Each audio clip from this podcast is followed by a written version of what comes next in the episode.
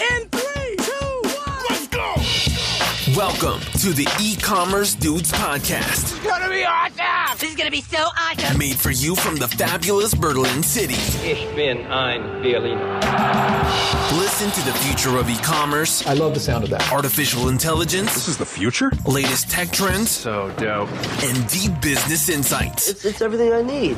And now, welcome your hosts, Daniel Hernka and Tim Shestak. Hallo und herzlich willkommen zu einer neuen Folge bei den E-Commerce Dudes. Es ist Montag, der 15. Januar 2024. Mein Name ist Daniel Hünke und heute in très chic gekleidet natürlich auch wieder mit dabei mein werter und geschätzter Kollege Tim Chesi Shestak. Grüß dich, mein Großer, was geht?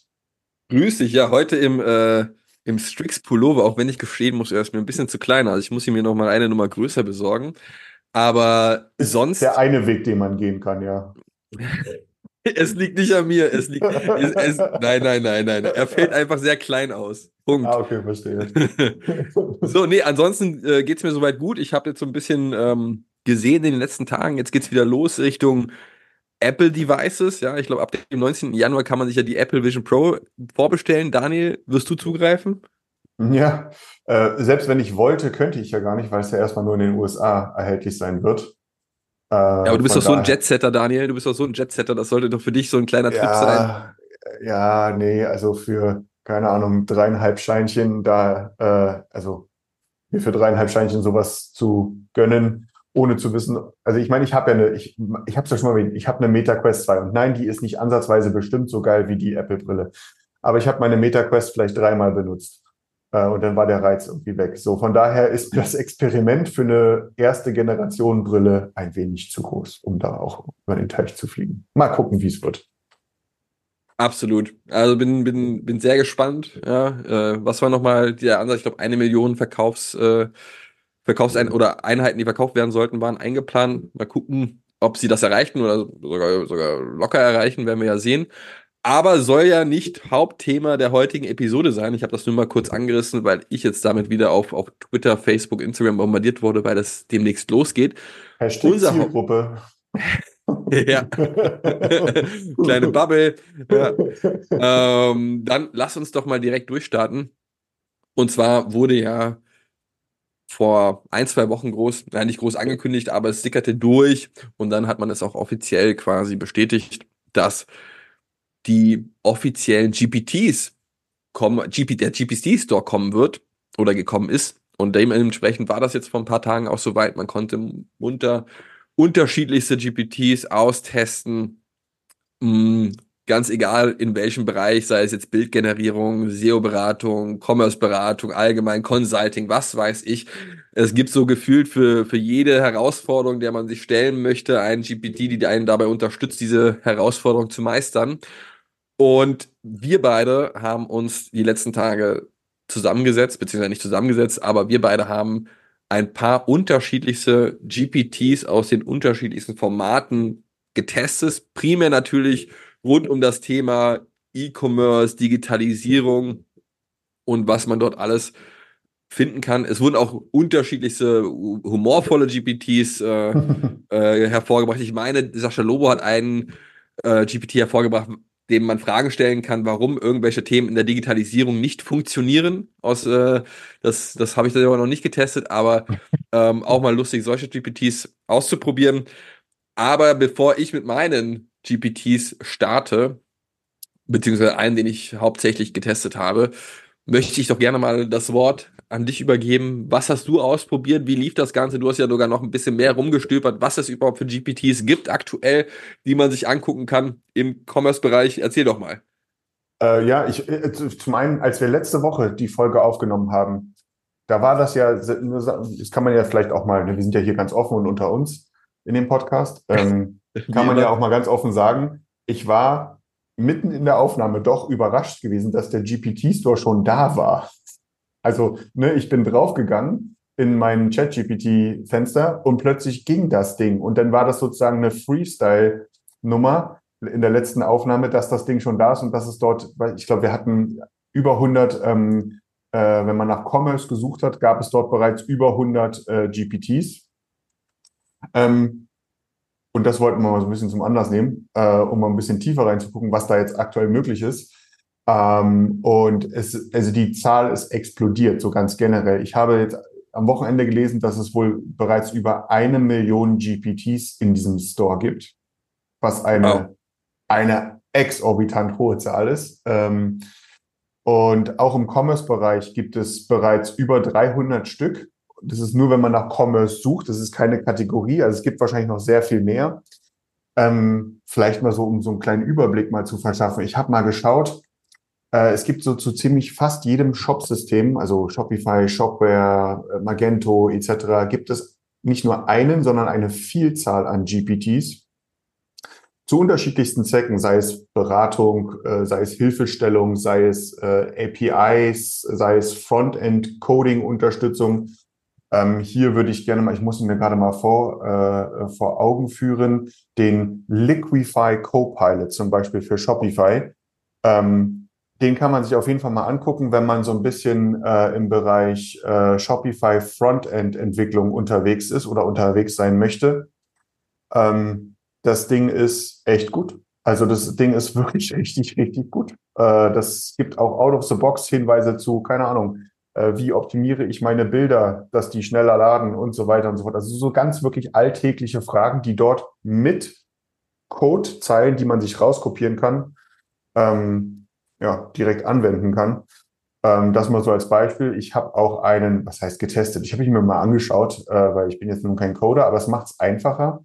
Ähm, durchaus. Ne? Ich habe mir zum Beispiel auch einen, äh, den Shopware API Navigator mal angeschaut, äh, wo es darum geht, auch wieder mit, äh, ich kann mir dort äh, praktisch die, die, die, die, die, den Code für meine API, die ich vielleicht irgendwo baue oder andocken will, kann ich mir da rauskopieren.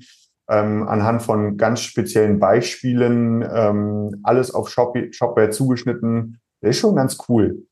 Ähm, ich auch vielleicht mal über Shopsysteme hinausgehend. Ähm, wo ist er? Ich habe so viele Tabs offen, ihr müsst es entschuldigen. Ja, den Klaviyo Segment Builder. Ähm, eine eigentlich eine total einfache Nummer, aber ich finde es in dieser Einfachheit auch echt gut gemacht. Du gibst an, wofür du gerne in, in, in, also in gesprochener slash geschriebener Sprache, wofür du gerne ein Segment bilden wollen würdest und bekommst eine Schritt-für-Schritt-Anleitung, was du in Klaviyo anklicken musst, um das Segment zu erhalten. So ein Segment kann ja durchaus mal ein bisschen, also was der Hintergrund, so ein Segment zu bilden, kann ja durchaus mal etwas komplexer werden, weil man ja auf unterschiedlichste Felder und Daten zurückgreifen muss und die sozusagen in dieser Segmentierung ähm, ja, auswählen und anklicken darf und muss. Das Ding gibt dir einfach eine Schritt-für-Schritt-Anleitung. Es ist eigentlich auch total einfach, aber es kann echt hilfreich sein, weil du einfach in deiner gesprochenen Sprache sozusagen das definieren kannst und kriegst wirklich ja, eine Schritt-für-Schritt-Anleitung. Das finde ich dann durchaus ganz cool. Ähm, anderes Beispiel vielleicht noch, ich habe, äh, wie hieß er, der äh, Lucid Commerce GPT, äh, wo man ähm, Screenshots von seinem Shopify-Shop hochladen kann. Und das Ding guckt sich das an und gibt dir ähm, Hinweise und Tipps und auch teilweise Feedback zu, äh, zu ähm, der, der Conversion Rate, äh, also Tipps rund um Conversion Rate Optimierungen, äh, zur User äh, oder zur Customer Journey und so weiter und so fort. Auch eigentlich relativ einfach, weil es natürlich nur so eine Momentaufnahme darstellt, dieses einen Screenshots. Ähm, aber es ist, es zeigt auf jeden Fall das Potenzial, wo die Reise hier mit den GPTs hingeht. Ähm, es gibt wieder, es ist eine explodierende Anzahl. Ich finde ehrlich gesagt, die größte Herausforderung ist, sich durch den jetzt schon großen Dschungel durchzuwühlen, was es da nicht alles so gibt. Ähm, und in meinen Augen noch ausbaufähig ähm, ist das Thema Konnektivität. Ähm, also, dass ich sozusagen jetzt nicht einfach dass ich zum Beispiel einen GPT mit meinem Shopify Store oder mit meinem Shopware Store oder mit meinem Klaviyo oder und connecte und äh, dass es sich dann selbstständig Daten rauszieht und mir Tipps gibt oder so. Das, auf sowas bin ich jetzt noch nicht gestoßen. Das wäre, glaube ich, der nächste Schritt. Ähm, das ist wahrscheinlich auch nur eine Frage der Zeit, aber du bist ja bereits schon an was Konnektiertem, auf was Konnektiertem ge- gestoßen, oder? Ich bin auch etwas äh, konnektiert im Gestoß, das ist wunderbar formuliert. Ja. Also, äh, die Konnektivität ist uns hier besonders wichtig. Nein, also letztendlich habe ich schon das ein oder andere Video zumindest gesehen, auf, auf LinkedIn auch. Ähm, ich meine, es war was Fabian Jeckert, ein, auch ein äh, Kollege aus dem, aus dem Bereich SEO und der hat damals schon vor einigen Tagen das Ganze verbunden mit der Search Console, sodass du letztendlich Abfragen durchführen konntest im Punkt Search Konsole äh, und gar nicht mehr unbedingt in die Search Console rein musstest bei Google, sondern das eigentlich alles in, in, in ChatGPT sehen konntest, beziehungsweise hat er dir konkrete Antworten geliefert. Du musstest natürlich irgendwo doch mal verifizieren und prüfen, ob das alles soweit stimmt, was dort geliefert worden ist. Das ist schon vor einigen Wochen passiert. Den, ich weiß nicht, ob es den im Store gibt. Ich meine noch, noch zumindest nicht. Aber ich habe auch einen anderen GPT getestet und zwar von Canva. Und ich dachte eigentlich, okay, hm, was kommt da jetzt auf uns zu? Ist das irgendwie was mit DALL-E, mit puncto Bildgenerierung und so weiter? Das ist so das Erste, was ich erwartet habe. Und ich hatte jetzt, äh, äh, hatte, hab das jetzt nicht intensiv getestet, aber mal ausprobiert, was kommt eigentlich dabei heraus, wenn man ein paar rudimentäre Informationen dem ganzen GPT gibt und dann mal guckt, was dabei passiert. Und letztendlich, was ich gemacht habe, ich habe gesagt, ich brauche einfach nur ein Poster, ein Post oder was auch immer für, für ein Sale, ein Sale-Banner für Social Media oder für den Shop. Habe dann äh, die, die Frage von Canva, vom Canva GPT bekommen, hey, erzähl uns doch mal ein bisschen mehr, gib uns doch mal ein bisschen mehr Infos. Und da dachte ich schon, Mensch, mh, hm, okay, ist das jetzt wirklich noch so gut oder was will der jetzt auf einmal von mir? Ich dachte, der generiert mir sofort etwas und habe ihm dann einfach gefragt, ob ich ihm auch einen Link von dem Shop schicken kann. Und das habe ich dann gemacht. Auf Basis dessen hat er dann zumindest erkannt, es handelt sich scheinbar um einen, einen, einen Food-Shop in dem Beispiel und hat dann nur noch nachgefragt, um was es sich handeln soll oder was es äh, gehen soll in dem eigentlichen Banner oder in dem eigentlichen Creative. Und dabei habe ich nur die Info gegeben, 10% Rabattcode auf, auf das gesamte Sortiment. Und auf Basis dessen hat er mir einfach zwei Bilder generiert, zwei Banner generiert, ja, also zwei Optionen, die ich auswählen kann, die mit Sicherheit nicht super sind, aber mein Prompt war auch nicht unbedingt super, muss man dazu sagen. Und die passen eigentlich dafür, ne? Das sind scheinbar auch, oder was ja scheinbar sind, keine, keine DALL-E generierten Bilder, sondern vom Canva ähm, in dem Falle, kostenlosen Lizenzmodell. Und was ich machen kann, ich kann auf eine der beiden Optionen klicken, wenn ich das möchte, gelang direkt in Canva. Das äh, Template ist direkt vordefiniert mit dem Bild, mit der Aufschrift 10% auf alle Produkte. Äh, und dementsprechend kann ich direkt starten und das dort anpassen, wie ich möchte. Wie gesagt, noch mit Sicherheit nicht perfekt, aber eigentlich ein ganz cooles Tool. Meine Empfehlung in dem Fall, das selbst mal auszutesten, mal mit einem detaillierteren Prompt. Da kommen mit Sicherheit auch deutlich bessere Ergebnisse dabei rum. Und schon hast du dir einiges an Arbeit gespart. Zumindest hast du schon die erste Inspiration für dich, wie so ein Banner aussehen könnte, wenn du es möchtest. Kannst natürlich das Ganze erweitern im Punkto Marke. Ja, also bisschen ähm, das Corporate Design auch hinzufügen je nachdem, wie das bei dir aussieht, damit das letztendlich auch dem Corporate Design entspricht. Und ja, man muss einfach sagen, aus meiner Sicht war ich schon begeistert, weil es etwas unerwartet kam. Ich dachte, da kommt einfach ein Doll-E generiertes Bild und ich denke mir, boah, wozu brauche ich das denn jetzt schon wieder? Und dann kommt da tatsächlich einfach ein, ein Banner, klar, noch nicht perfekt, bei weitem nicht perfekt, aber wie gesagt, wenn man da ein bisschen mit herumspielt und das ein bisschen Zeit in Anspruch nimmt, ja, ähm, über die nächsten Wochen wird das mit Sicherheit auch nochmal deutlich besser werden. Und schon sieht das Ganze anders aus und hilft mit Sicherheit deutlich schneller ans Ziel zu kommen. Also ich glaube, das ist auch das entscheidende Stichwort dabei. Ne? Es ersetzt den Designer nicht, aber es macht ihn vielleicht schneller. So, so vom, von dem Stand vielleicht, oder? Oder, äh, oder habe ich das falsch verstanden? Mit Sicherheit. Also bei weitem ersetzt es noch keinen Designer und das sind auch aktuell sehr simple Darstellung, würde ich mal sagen. Ja, also noch sehr simple Darstellung. Aber es hilft zumindest dabei, vielleicht eine Idee zu bekommen, ein passendes Bild zu erhalten, ähm, passenden, äh, äh, passendes Wording auf dem Banner zu bekommen. Ähm, also da ist noch ein gewisser Weg zu gehen, bis das, bis das perfektioniert ist oder bis das besser wird. Aber ich denke, auch hier wieder das, was wir jede, jede Episode sagen, im Vergleich zu dem, was wir vor einem knappen Jahr hatten, ist das schon wirklich, wirklich gut.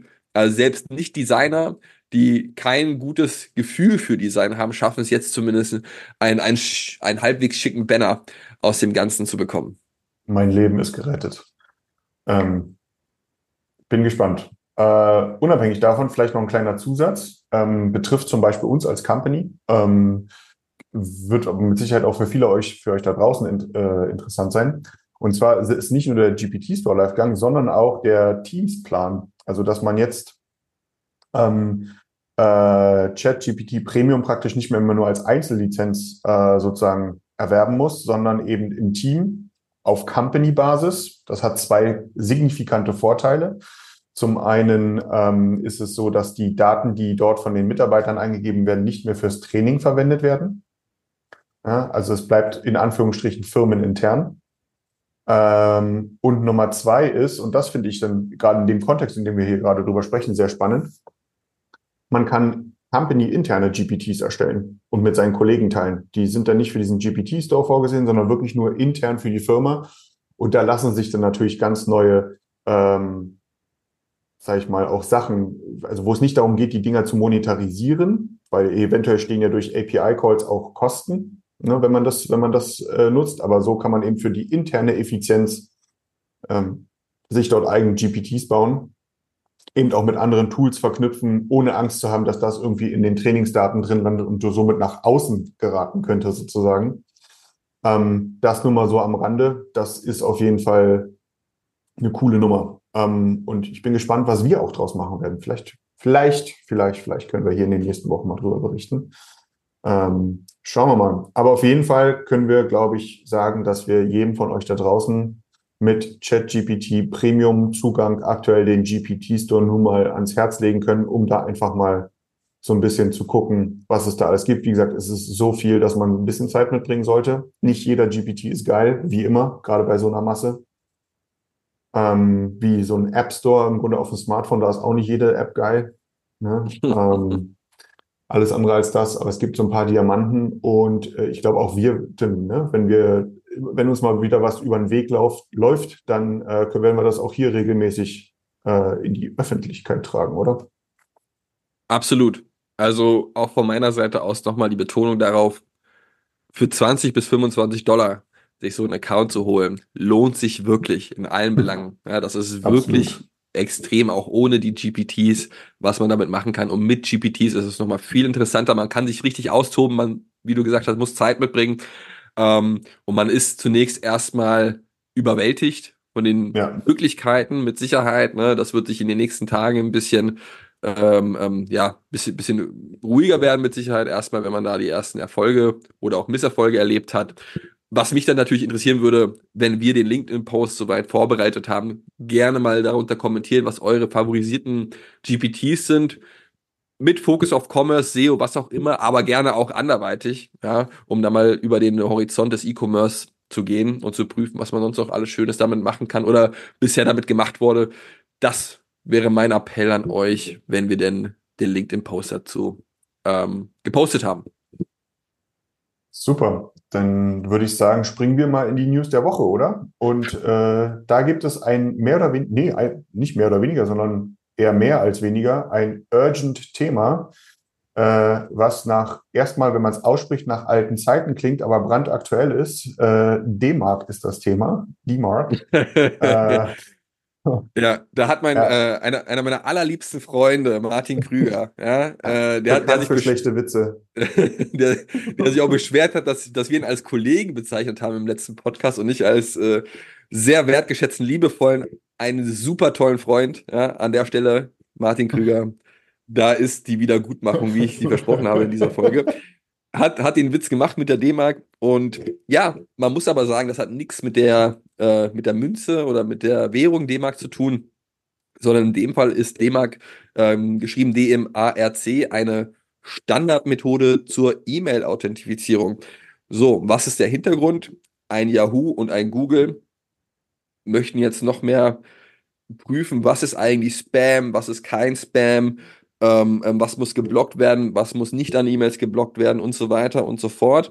Und dafür gibt es unterschiedliche Sicherheits- bzw. Authentifizierungsmethoden und D-Mark ist mit Sicherheit eine davon, die ein Großteil von den Händlern, von den Unternehmen noch zukünftig einrichten muss bei, äh, äh, äh bei ihrem ja, Hoster oder wo auch immer genau. Ähm, ähm, ähm, um das letztendlich zu hinterlegen und zu prüfen, hey, wir sind ein echtes Unternehmen und dementsprechend nicht in der Spam-Box, ja, in dem Spam-Postfach zu gelangen. Da gibt es auch noch ein paar andere Anforderungen, ja, zum Beispiel sollte man nicht äh, als Unternehmen von einer einfachen Google-Mail, Yahoo-Mail, Webmail-Adresse schreiben, sondern tatsächlich von einer sollte richtigen ja gebrandeten. Sollte man sowieso nicht, aber ich denke auch, das betrifft eher kleinere Händler, die das ja. vielleicht noch anderweitig nutzen. Ähm, am besten natürlich direkt von der von der Unternehmensdomain aus, ja, wenn das möglich ist, ist mit Sicherheit am sichersten. Für Großunternehmen ist das wahrscheinlich eher irrelevant, weil das sowieso schon geschehen ist. Für kleinere Händler achtet darauf, stellt das um. Das ist eigentlich relativ zügig gemacht. Das ganze D-Mark ist, ist zügig gemacht. Es gibt auch einen, ähm, einen D-Mark, den Generator, äh, den man sich angucken kann, wo man einfach nur ein paar Informationen äh, äh hinzufügen muss. Ja, mxtoolbox.com schimpft sich das. Und ähm, wenn man einfach nach D-Mark-Generator kommt, sollte man auch direkt dazu gelangen. Dort Informationen geben, bei einem äh, Hoster eurer Wahl hinterlegen und dementsprechend seid ihr da schon auf der sicheren Seite. Am besten mit von einem Techie vielleicht auch machen lassen oder ihr seid selbst technisch versierter damit das Ganze auch reibungslos funktioniert. Wie gesagt, viel Zeit ist nicht mehr, aber es ist jetzt auch keine tagelange Arbeit. Dementsprechend bis Anfang Februar habt ihr noch Zeit, guckt euch das an, stellt euch darauf ein. Ich glaube, so ziemlich jeder New oder jede Newsletter-Software zeigt nochmal genau, was die einzelnen Schritte sind, die zu erledigen sind. Ähm, also es gibt so viele Informationen dazu, wie man es machen soll, Schritt für Schritt Anleitungen. Es muss einfach nur gemacht werden, damit ihr nicht in dem Spam-Ordner landet und eure E-Mail-Zustellrate weiterhin hoch bleibt.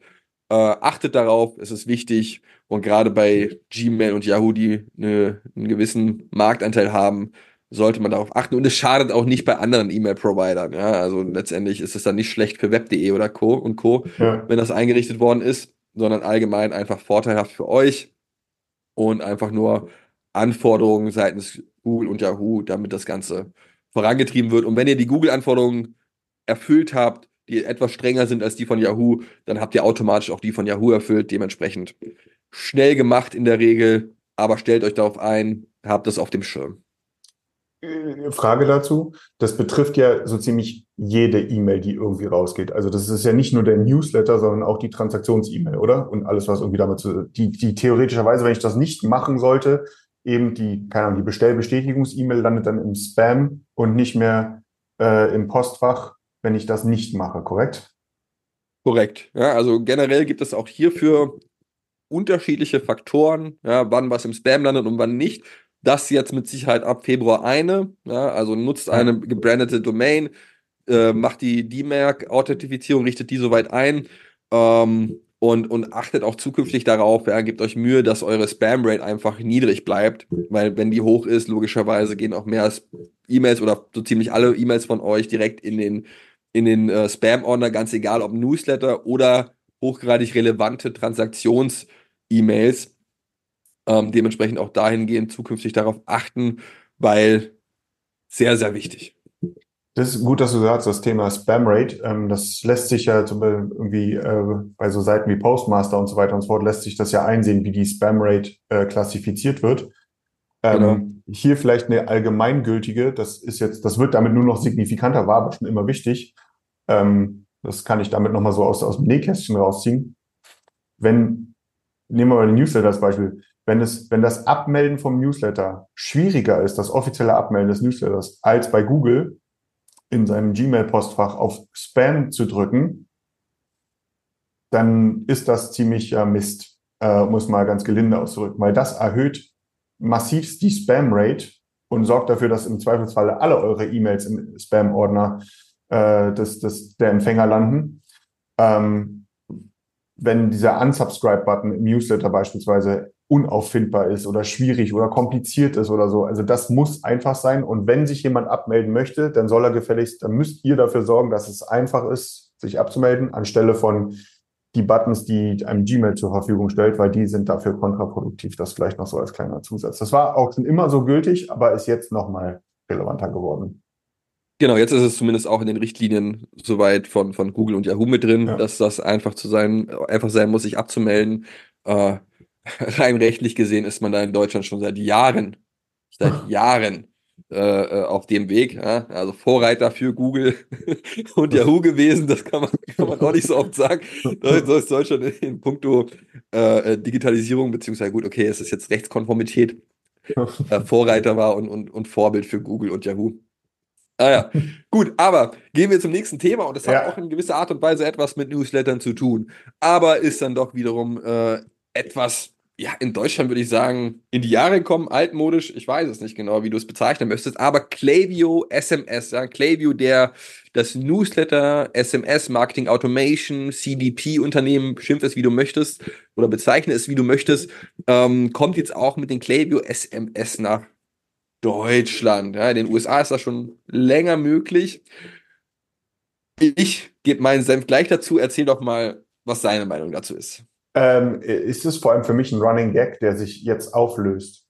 Also äh, ich, als ich Klaviyo kennengelernt habe in 2020 und es relativ schnell auch hab lieben gelernt, ähm, war halt die, die brennendste Frage, und was ist mit SMS? Und wann kommt SMS? Und jedes Mal so unsere Partnermanager, die sich über die Zeit verändert haben und so weiter und so fort, hatten dann immer so ein verschmitztes Grinsen im Gesicht, so, so, so ein peinlich ergriffenes Grinsen, so von wegen, keine Ahnung. Auf jeder Veranstaltung kam diese Frage auf, wann kommt die SMS nach Deutschland und andere Länder?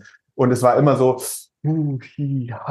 so. Und von daher ist das für mich jetzt die Auflösung eines Running Gags, weil es wurde über die Zeit zum Running Gag. Da hat man einfach als abschließende Frage, wenn man in einem Termin mit seinem Klaviyo-Partnermanager drin gewesen ist, und wann kommt SMS? Einfach nur so gestellt. Nicht, weil ich will, dass die SMS kommt als Funktion, sondern einfach, ja, um diesen, diesen Running Gag zu frönen. Und jetzt ist es soweit. Ende Januar soll es soweit sein. Im Grunde jetzt innerhalb der nächsten zwei Wochen. Und ja, mal schauen, wie es wird. Wie zum Medium selbst muss man schauen. Ich glaube, ja, darauf willst du wahrscheinlich auch hinaus. Es ist gar nicht so groß genutzt in Deutschland, aber vielleicht weil auch die Verfügbarkeit gar nicht. Also wie viele Tools kennst du, die sowas zur Verfügung gestellt haben? Ja, und wieso haben sie es wahrscheinlich nicht zur Verfügung gestellt? Ich habe hat wahrscheinlich gekostet, keine Ahnung. ja, Ähm, wahrscheinlich das und wahrscheinlich wird es einmal nicht so sonderlich viel genutzt. Also ich weiß nicht. Ich persönlich finde es ja cool, so ein Feature nutzen zu können. Möglichkeit ist immer, immer gut, ja. Haben ist besser als brauchen in dem Fall. Aber wird das, also ich erinnere mich, es gab mit Sicherheit schon den einen oder anderen Anlauf, was das ganze Thema SMS in Deutschland ähm, ja. äh, angeht. Ja, und ich weiß, ich erinnere mich auch die Argumentation, hey, SMS ist gar nicht mehr so genutzt und, und gar nicht mehr so bekannt und das nutzen gar keine Unternehmen mehr so wirklich. Und genau deswegen, genau deshalb ist es gut, wenn du es nutzt, weil dann ähm, ähm, scheinst du empor, ja, bist du, bist du prominent dargestellt, weil kaum jemand nutzt SMS heutzutage noch, aber wenn du das nutzt, dann sieht das jeder. Die Argumentation konnte man von der Sinnhaftigkeit her mit Sicherheit nachvollziehen, aber, aber hat jetzt aus meiner Sicht keinen großen Einfluss gehabt auf die Popularität der SMS. Ja, es läuft alles über WhatsApp. Ähm, die, die, Ja. die direkte Verbindung von einem Unternehmen läuft häufig über WhatsApp, WhatsApp Support, WhatsApp Newsletter gibt es ja über unterschiedlichste äh, äh, äh, ähm, Softwareanbieter wie ein Brevo oder ein Hey Charles, die ja direkte Kooperation mit, mit Klaviyo haben, in dem auch. Richtig, ja. Und dementsprechend weiß ich nicht, ob, ob das so noch relevant ist in der Form. Eventuell hat man eher lieber alles direkt in WhatsApp. Auf der anderen Seite möchte man WhatsApp aber auch nicht überfüllt haben mit irgendwelchen Unternehmensnewslettern. Deswegen muss man da auch sehr vorsichtig sein. Also ich bin noch nicht überzeugt, ob das jetzt der große Wurf für Klaviyo sein wird in puncto SMS. Aber ich, ich hätte jetzt zumindest sowas lieber gesehen wie direkte Integration von WhatsApp in Klaviyo. Ja, das wäre noch mal deutlich spannender gewesen. Vielleicht kommen da äh, äh, Hey Charles oder ich weiß gar nicht, Hey, hey oder Hello, Hey Charles Hello, Charles. und Hello Charles ähm, und Klaviyo nochmal zusammen. Aber ja, SMS glaube ich jetzt nicht, dass das extrem stark angenommen wird. Ja. Im, ich würde auch meinen, dass SMS vielleicht auch ein Ticken teurer sein würde als WhatsApp, muss man mal gucken. Aber ja, also ich glaube nicht, dass es der Durchbruch sein wird. Nichtsdestotrotz, Klaviyo in Zusammenspiel mit einem Hey, uh, Hello Charles für WhatsApp-Nutzer da aktuell zumindest meines Erachtens nach besser geeignet. Ja. Vielleicht kleiner Spoiler auf nächste Woche.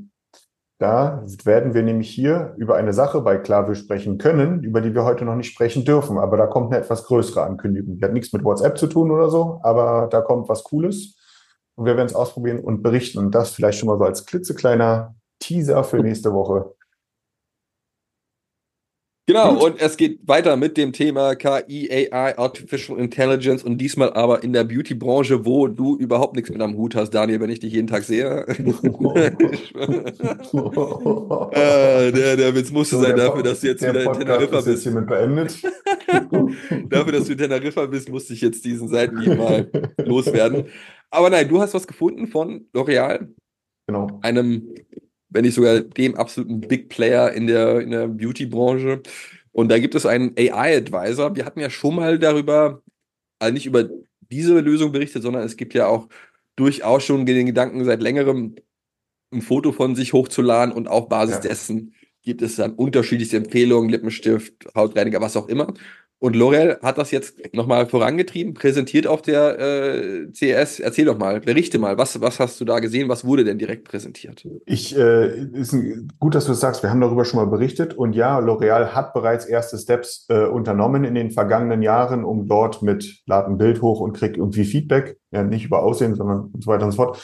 Das scheint alles eher weniger gut als sehr gut funktioniert zu haben. Und wie so viele Technologien, ähm, scheinen gerade äh, durch den Generative AI Kontext äh, so richtig nochmal beflügelt worden zu sein, wie eben jetzt hier der, äh, wie heißt er gleich, der Beauty Genius, so nennt sich das bei L'Oreal, der ist eine, im Grunde eine App in dem Sinne, ähm, die Folgendes machen kann. Und zwar habe ich dort einen, eine Chatbot-ähnliche, Chat-GPT-ähnliche Funktionalität, wo ich schreiben oder sprechen kann ähm, zu äh, diversen Themen rund um mich und Beauty.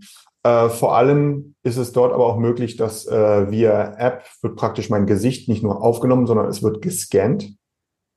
Äh, die KI analysiert meine, mein Hautbild zum Beispiel und diverse andere Sachen. Und das soll wohl angeblich ziemlich gut funktionieren und gibt mir dann personalisierte, ähm, äh, natürlich personalisierte äh, und auf der Analyse basierenden äh, Produkte äh, aus dem L'Oreal-Kontext äh, vor. Das Ganze wird dann noch flankiert eben auf Basis meiner persönlichen Daten, also im Sinne von Hauptbild etc., Anforderungen, Wünsche, Hoffnungen, Träume, ähm, wird das noch flankiert mit ähm, Content Creator Content ähm, die dann eben, äh, keine Ahnung, ich habe Augenringe äh, und dann alles zum Thema Augenringe kriege ich dann dort, werde ich bespielt und im Endeffekt lande ich dann bei den L'Oreal-Produkten, die meine Augenringe in Luft auflösen lassen sollen und so weiter und so fort.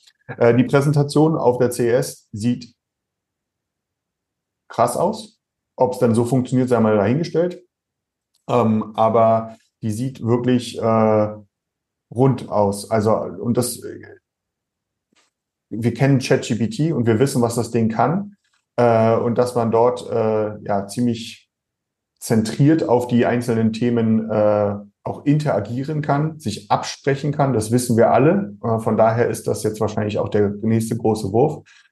Ähm, ich finde so ein bisschen, man kann das vielleicht so als äh, weiteren Wurf sehen, dass ein Beauty-Unternehmen, was erstmal per se kein Technologieunternehmen ist, ähm, jetzt mit den neu zur Verfügung gestellten Technologien ähm, Interaktionselemente mit der Kundschaft schafft, die, ähm, die vorher nicht so denkbar gewesen sind. Und wir werden mit Sicherheit, L'Oreal wird mit Sicherheit nicht das letzte Beispiel gewesen sein in näherer Zukunft, wo wir ähm, solche Themen sehen werden. Und ich bin auch davon überzeugt, dass das auch ein erster Schritt ist es nicht, aber ein weiterer Schritt hin war, der für uns im Commerce relevant ist, der einfach nur Startseite mit drei Bildchen drauf, äh, eine, eine Listingpage mit 50 äh, Produkten drauf und so weiter und so fort. Das reicht einfach in Zukunft nicht mehr aus, um zu begeistern.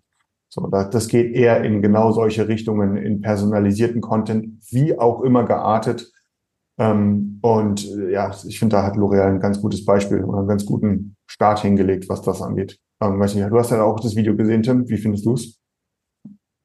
Ja, also das ist ja letztendlich schon ein bisschen länger bekannt, ähm, dass, dass, dass es sowas gibt mit Bildhochladen, wie ich schon eingangs gesagt habe, und dann bekommst du darauf basierend Empfehlungen. Jetzt natürlich mit den aktuellen Möglichkeiten KI und, und, und äh, Machine Learning ist das natürlich den nächsten Schritt gegangen, so dass du dich quasi mit deinem persönlichen Assistenten unterhalten kannst. Ist natürlich auch super cool, dass du das jetzt einfach Handy rauszücken, äh, kurze Frage stellen, ja, also direkt in Dialog mit dem Bot gehen, ja. ohne jetzt irgendwelche Stichwörter zu suchen oder so und sagen kannst, hey, pass auf, ich habe gerade äh, Jetlag und sehe dementsprechend aus. Äh, wie, ein, wie, ein, wie ein Hönke. Nein. Nein, nein, es tut mir leid, es tut mir leid. Jetzt, das, Glaub, aber so viel wie du weißt. als du. Das, das, das nur mal so zwischendrin. Das, Mic drop. Mic drop. Nein, und um, und dementsprechend ist das natürlich noch ähm, das i-Tüpfelchen, sage ich mal, ja, und ich, äh, ich, ich bin darauf gespannt, erste Erfahrungsberichte zu lesen, wie gut das Ganze funktioniert tatsächlich. Ja, also auch zu sehen, hey, funktioniert, kommen denn da wirklich diese Empfehlungen? Auf so ja. einer Bühne ist das natürlich immer easy. Ja, also ich kenne durchaus auch Unternehmen, die dann einfach die äh, ein Video abspielen und dabei ist da so viel mit mit Photoshop und und Video Editionssoftware gemacht worden, dass das gar kein echtes Video mehr war und nur auf dem Video funktioniert, was dort gezeigt worden ist. Dementsprechend wird es interessant sein, äh, interessant zu sehen sein, wie gut funktioniert, funktioniert so, ein, so eine Lösung in der Realität. Mm, aber bin einfach überzeugt, dadurch, dass das ganze Thema KI am Voranpreschen ist, wird das auch funktionieren und ist gar nicht mehr so komplex, wie das vielleicht noch vor zwei Jahren war. Ja, muss man auch dazu das ist gar nicht zu vergleichen. Ich glaube, es geht ja. eher darum, jetzt den Rahmen zu schaffen, den potenziellen Kunden zu begeistern. Das ist es eher, ne? Also stellst du eine nützliche Funktion zur Verfügung, die wirklich im Alltag hilft, dem Kunden hilft und sagt, okay, ja, verstanden, wie kann ich jetzt auf zu einer anderen Marke gehen, wenn ihr mir sagt, das ist das Produkt, was, was mir hilft. Genau, genau. Also zum einen auch sowieso starker Kundenbindungsfaktor für, für L'Oreal, ne? wenn die dich einmal kennen in puncto Daten und genau wissen, ja. was du soweit kaufst, dann funktioniert das Ganze auch nochmal deutlich besser. Welche Produkte sind dir vertrauter?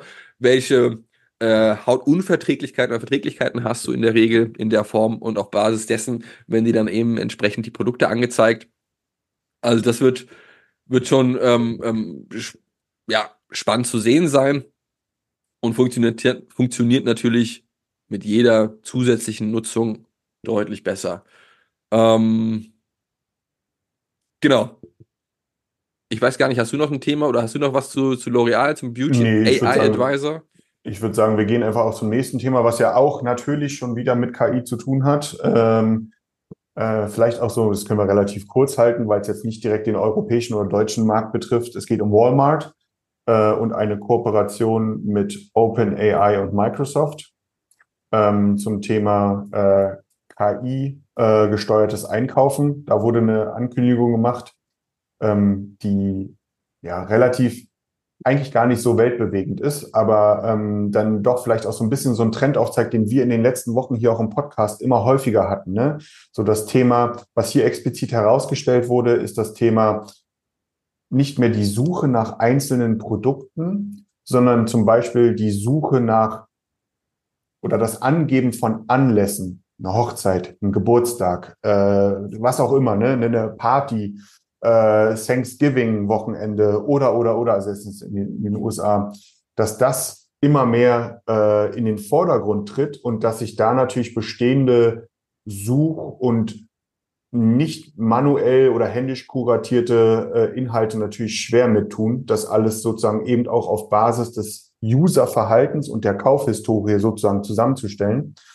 Und äh, eben genau das wird jetzt immer mehr möglich. Also dieser anlassorientierte Einkauf.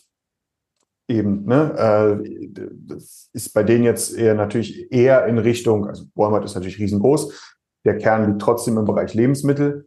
Ähm, die haben natürlich auch neben Jeans Hub und irgendwelchen lustigen Shotguns, die man da angeblich kaufen kann, äh, haben sie noch viel Lustige anderes. Shotguns. Lustige Shotguns. Ähm, aber eben, das ist, ne, dass sich so ein Unternehmen wie Walmart vor allem auch nicht alleine, das muss man vielleicht auch hier sagen, ne? sie greifen auch auf eine Technologie zurück, die andere, in dem Falle OpenAI und dann über Microsoft äh, sich sozusagen äh, holen, ins Boot holen. Ähm, das finde ich ganz spannend, ähm, dass da dieser, dieser eventbasierte, nicht manuell kuratierte Content oder Produkte, äh, dass die immer mehr in den Vordergrund anscheinend treten. Ähm, das kann man vielleicht mal so ein bisschen als Trend oder vielleicht auch als Experiment für sich selber da draußen mitnehmen. Die Technologie ist, kommt, ist da, kommt, je nachdem.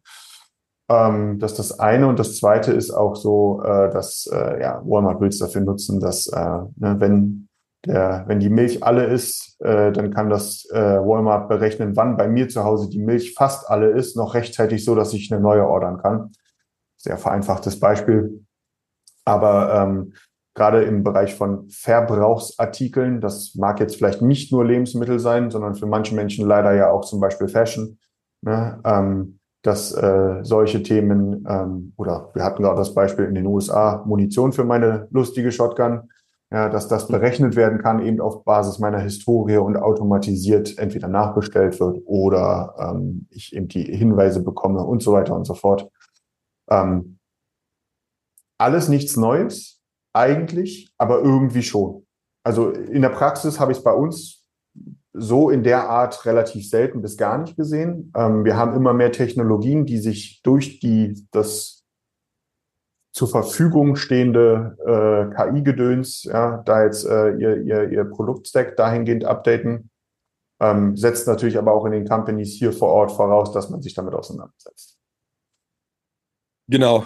Also das, das Gute an Walmart ist natürlich in dem Fall, oder für Walmart besser gesagt, sie müssen sich nicht an die deutschen rechtskonformen Regeln halten, wie wir es tun müssen oder Unternehmen es tun müssen, sondern können ja nicht wild drauf lostracken, möchte ich jetzt, also möchte ich nicht sagen, aber die Restriktionen sind natürlich deutlich geringer, als sie hier in Deutschland vorhanden sind. Du musst, um so etwas erfolgreich stemmen zu können, um passende Produkte anzeigen zu können, um zu wissen, hey, wie lange braucht denn der Kerl oder die Familie oder die Frau, bis sie dort ihre Milch ausgetrunken hat in der Regel, ja, um dann basierend auf, auf diesen Informationen berechnen zu lassen, wann lasse ich denn das zusenden. Also ist ja nicht einfach so ein einfaches Ja. Abo-Modell, alle zwei Wochen kommt da Milch, sondern möglichst detailliert zu sagen, diese Person braucht in der Regel drei Tage, bis die, bis die Milch leer ist und äh, äh, diese Person braucht fünf oder so und dementsprechend auf Basis dieser Informationen das Ganze ausspielen zu können oder ausliefern zu können.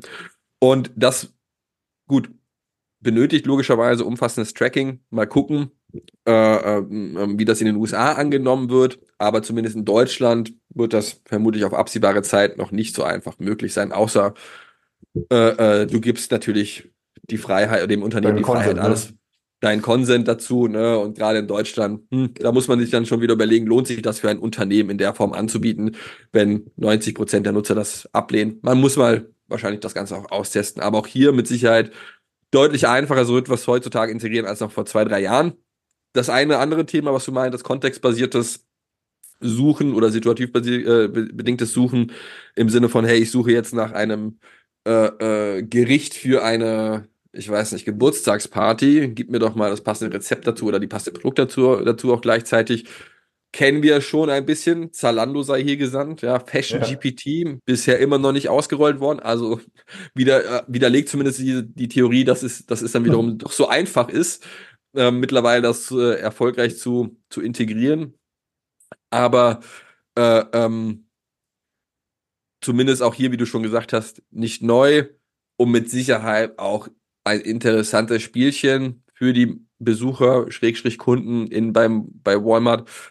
Ich frage mich immer, ob das auch wirklich so angenommen wird, ob, ob wir uns das einfach in unserer Bubble so schön reden und sagen, boah, das ist mal wieder was Vielleicht, ja. richtig Geiles. Und dabei möchte aber der eigentliche normale Kunde äh, einfach nur seine Milch bestellen und nicht die genauen Zutaten haben zu dem eigentlichen Rezept oder zu, der, zu dem Anlass. Ja. Vielleicht wissen die das auch alle schon. Also mal schauen. Ja. Oder, oder auch natürlich die Frage ist, befindet der Kunde sich in der Situation bei Walmart dazu, jetzt nach dem äh, Anlass zu suchen? Macht er das vielleicht eher auf Google und sucht dann gezielt die Produkte auf Walmart?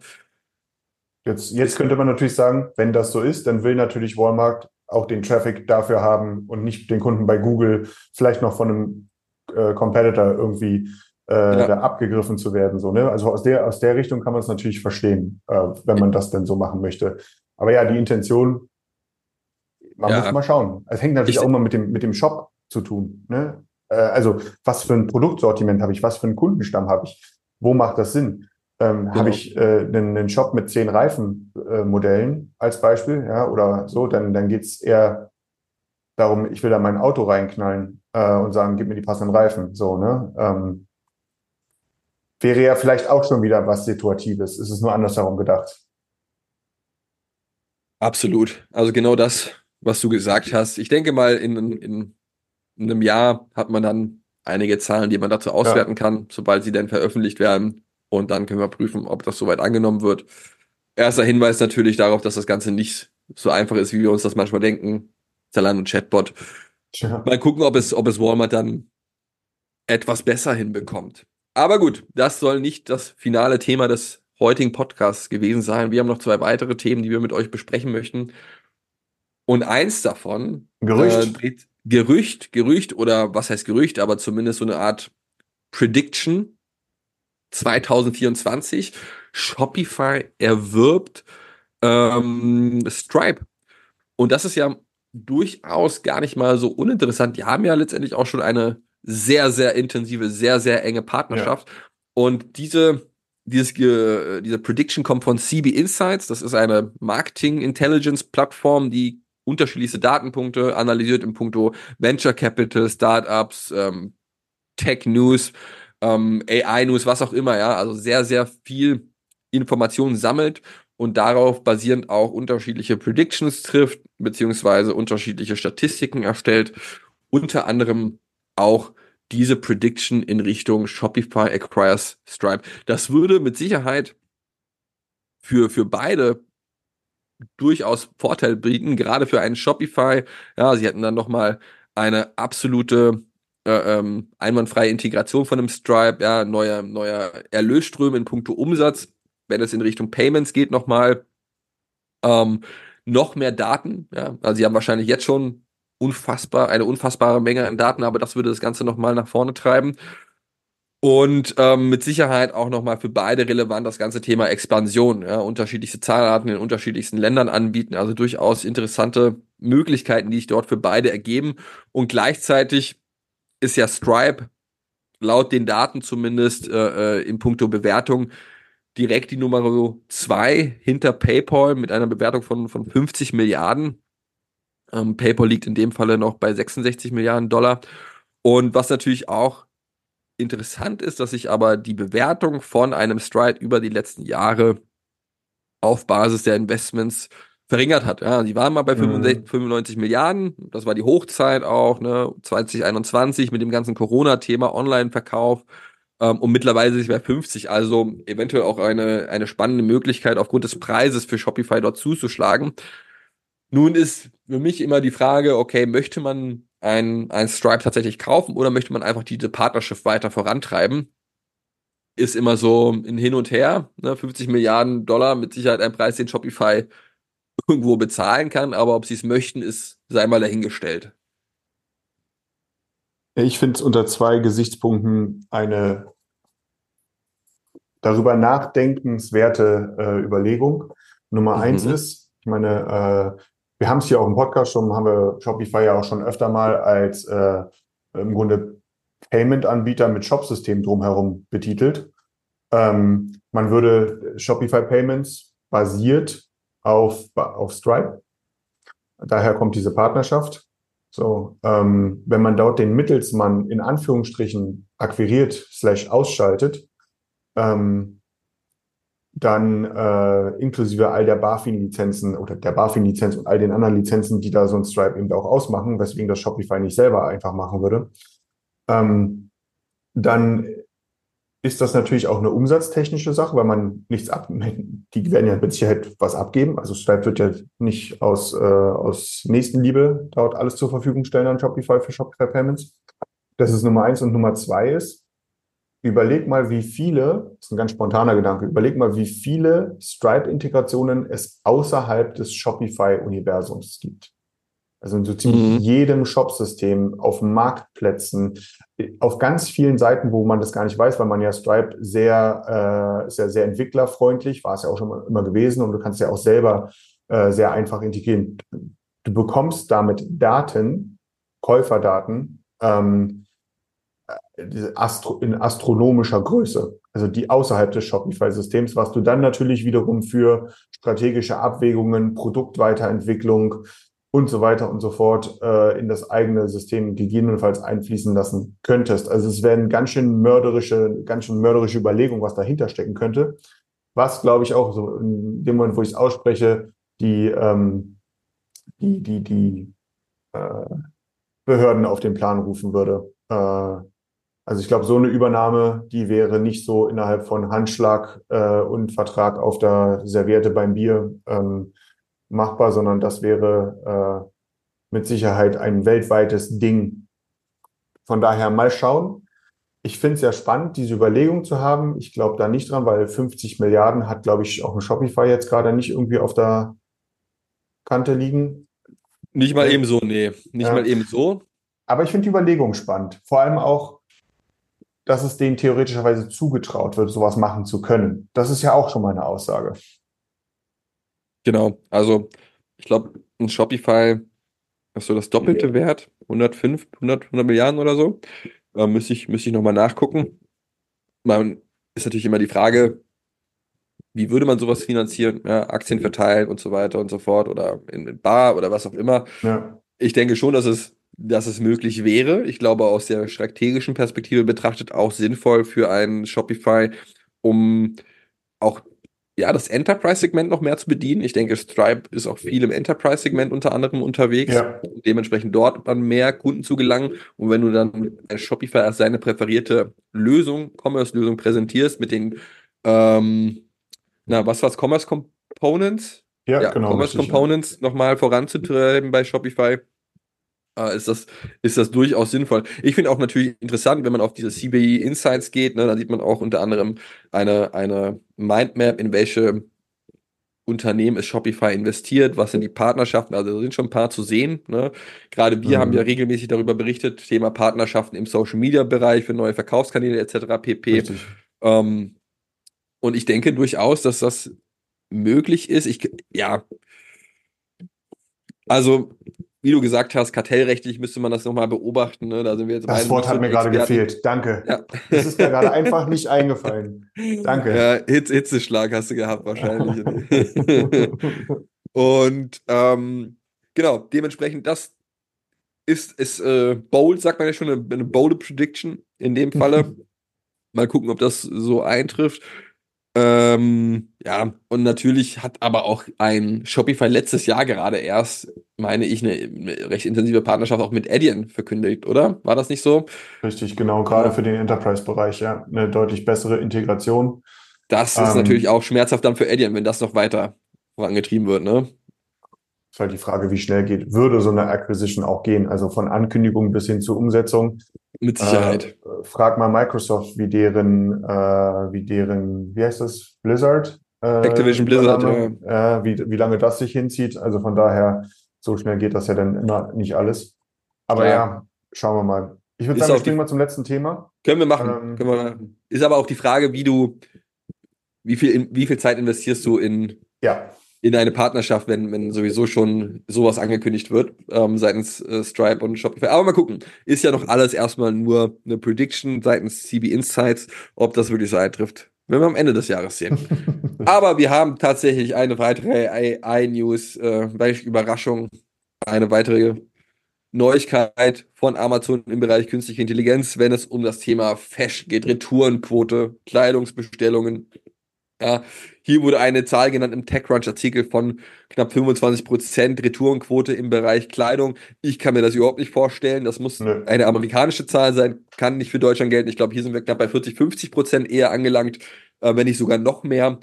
Ähm, ähm, und wir sind ja sowieso Retourenweltmeister in Deutschland. Dementsprechend, glaube ich, gilt das eher für den amerikanischen Markt. So, jetzt hat aber Amazon ein paar Themen vorgestellt, die sie integrieren möchten, sowohl auf Händler- als auch auf Kundenseite, um das ganze Thema Retourenquote zu äh, äh, äh, minimieren. Was Richtig. genau wurde denn dort vorgestellt, Daniel? Und zwar ähm, haben Sie ja vor kurzem schon äh, das, das Zusammenfassen, äh, das KI-basierte Zusammenfassen von Bewertungen zum Beispiel angekündigt. Da haben wir auch hier im Podcast äh, drüber gesprochen gehabt. Und ähm, jetzt macht Amazon Folgendes und zeigt dem User bei Kleidungsstücken an, ähm, ob die ausgewählte Größe ähm, ein guter Fit wäre oder ob es zu klein, zu groß wäre, eben auf Basis von Bewertungen, auf Basis von Retourendaten. Das ist erstmal, äh, das ist schon erstmal in Anführungsstrichen neu. Ne? Also so Feedbacks wie jemand äh, oder viele Leute schreiben bei einem T-Shirt, das T-Shirt fällt eher kleiner aus. Ne? Dann, dann fließt das in diese Bewertung mit rein. Was ich aber fast schon am spannendsten dabei finde, ist, dass äh, du kennst das Size Charts, also so, so diese Größentabellen. Ne? Äh, das ist ja immer ganz nett, wenn sowas dabei ist, aber ich weiß nicht, wie es dir geht, Tim. Ich habe immer dann, wenn ich gerade am Shoppen bin, habe ich nicht immer so ein Maßband dabei, um irgendwie mich an 70 verschiedenen Stellen Mhm. am Körper auszumessen und zu gucken, ob das T-Shirt und der Pulli und so weiter oder die Hose passen würde. Von daher sind mir als Kunde offen gestanden Größentabellen echt oftmals scheißegal, weil es einfach, es hilft nicht. Ähm, und der Unterschied jetzt ist, dass die Daten der Größentabellen ähm, bei Amazon mit reinfließen, denn äh, ja, hier kommt wieder eine riesige Menge an Daten zusammen. Ähm, und wenn ich mir mal ein T-Shirt gekauft habe, was Umfang X hat und das passt gut und ich schicke es nicht zurück und ich bin bei einem anderen T-Shirt drauf, was vielleicht die gleiche Größe ist, aber einen signifikanten Unterschied hat in, im, im, im Brustumfang beispielsweise, dann, ähm, dann, dann, dann fließt das damit rein. Macht, ehrlich gesagt, macht das auch total Sinn. Äh, und frag mich offen gestanden, warum gab es das vorher noch nicht? Ja, das ist, das ist eine gute Frage, warum es das vorher noch nicht gab. Aber, also so nett das Ganze auch ist, was dort verkündet worden ist in puncto Verbesserung, das ist schon mal der erste Schritt. Ich, wir haben gerade letzte Woche drüber gesprochen. Ich bin der Meinung, sobald du quasi dein digitales Abbild Ja. hast, ja, und das global einsetzbar ist, du lädst das quasi irgendwo hoch und kannst es dann bei Zalando, bei Amazon und Co. verwenden. Ja, und es aktualisiert sich einfach auf Basis dessen, wenn du ein neues Foto von dir machen lässt und es wieder neu hochlädst, dann ist alles andere ja nicht überflüssig. Ja, doch, eigentlich schon. Ja, ja, nur, nur wenn du natürlich eine Herausforderung hast, dass du für eine andere Person Kleidung einkaufst oder so, ne? Dann das ist hast du vermutlich nicht die, die Information. Aber sonst, sobald du das anprobieren kannst, dann digital und dir sagen oder das visual betrachten kannst, was dort eigentlich ähm, oder wie das eigentlich aussieht, das Kleidungsstück, was du dir kaufen möchtest, dann brauchst du den, das, das ganze Zeug nicht mehr. Und es kann, es kann wirklich nicht mehr so lange dauern. Also ich kann mir vorstellen, Ja. in den nächsten ein bis zwei Jahren hast du da was. Ähm, und dann machst du mit ein, zwei, drei, vier Fotos von deinem Körper, hast du dein digitales Abbild, lädst das einmal zentral hoch, kannst das im besten Fall global wiederverwenden, sowas wie den Facebook-Login. Ne? Vielleicht ist das dann gekoppelt sogar an Facebook und Co. Das ist dein, dein digitale, digitales Abbild und dann hast du direkt von allen Seiten aus die Möglichkeit, Kleidung anzuprobieren und zu testen, ob dir das steht, ob das zu lang ist, ob das zu klein ist und musst nicht mehr in so eine Tabelle reinschauen. finde, das ist, so wie du es gerade rübergebracht hast, es ist perfekt und beschreibt damit indirekt auch eine Erwartungshaltung, die ein mittelständischer Händler heute zu erfüllen hat. Ob er will oder nicht, also aus dem Fashion-Bereich. Wenn ich, äh, wenn ich dort meine Fashion-Marke oder meine, ich bin Fashion-Retailer und ich habe all das nicht, worüber wir gerade gesprochen haben, also noch nicht mal die Verwertung der Size-Charts in Form einer einfach zu verstehenden durch KI getriebenen, mit oder ohne Buzzword-Bingo gespielten, das wird dir gut passen und das wird dir weniger gut passen, ähm, dann ist da Nachholbedarf, weil das ist der Standard. So, das, das muss man einfach akzeptieren. Darüber kann man meckern, darüber kann man nicht meckern, ähm, ist egal. Ähm, das ist der Standard, das ist die Erwartungshaltung des Kunden das ist auch die Erwartungshaltung. Ich, ich meine, das, Retouren machen ja niemandem Spaß. Also auch den Leuten, die retournieren, macht das ja keinen Spaß. So, ne? Das muss man ja auch mal sagen. Äh, von daher, äh, das ist die Erwartungshaltung. Und ich würde sagen, damit haben wir heute eine gar nicht so kurze Folge äh, im Sack ähm, und freue mich auf nächste Woche äh, mit dir in eine neue Runde zu starten. Wie gesagt, wir haben ein bisschen Infos nächste Woche rund um Klaviyo, auch Commerce Tools. Ähm, wird es ein bisschen was Neues geben. Ähm, ich freue mich darauf, dich Ende der Woche zu sehen, Tim, bei Dust Experience nach Mhm. Frankfurt. Ähm, Stimmt. auch an, der, allen, an die anderen Kollegen freue ich mich dort bei Dust Experience zu treffen äh, und sage Dankeschön und bis demnächst. Ciao, ciao.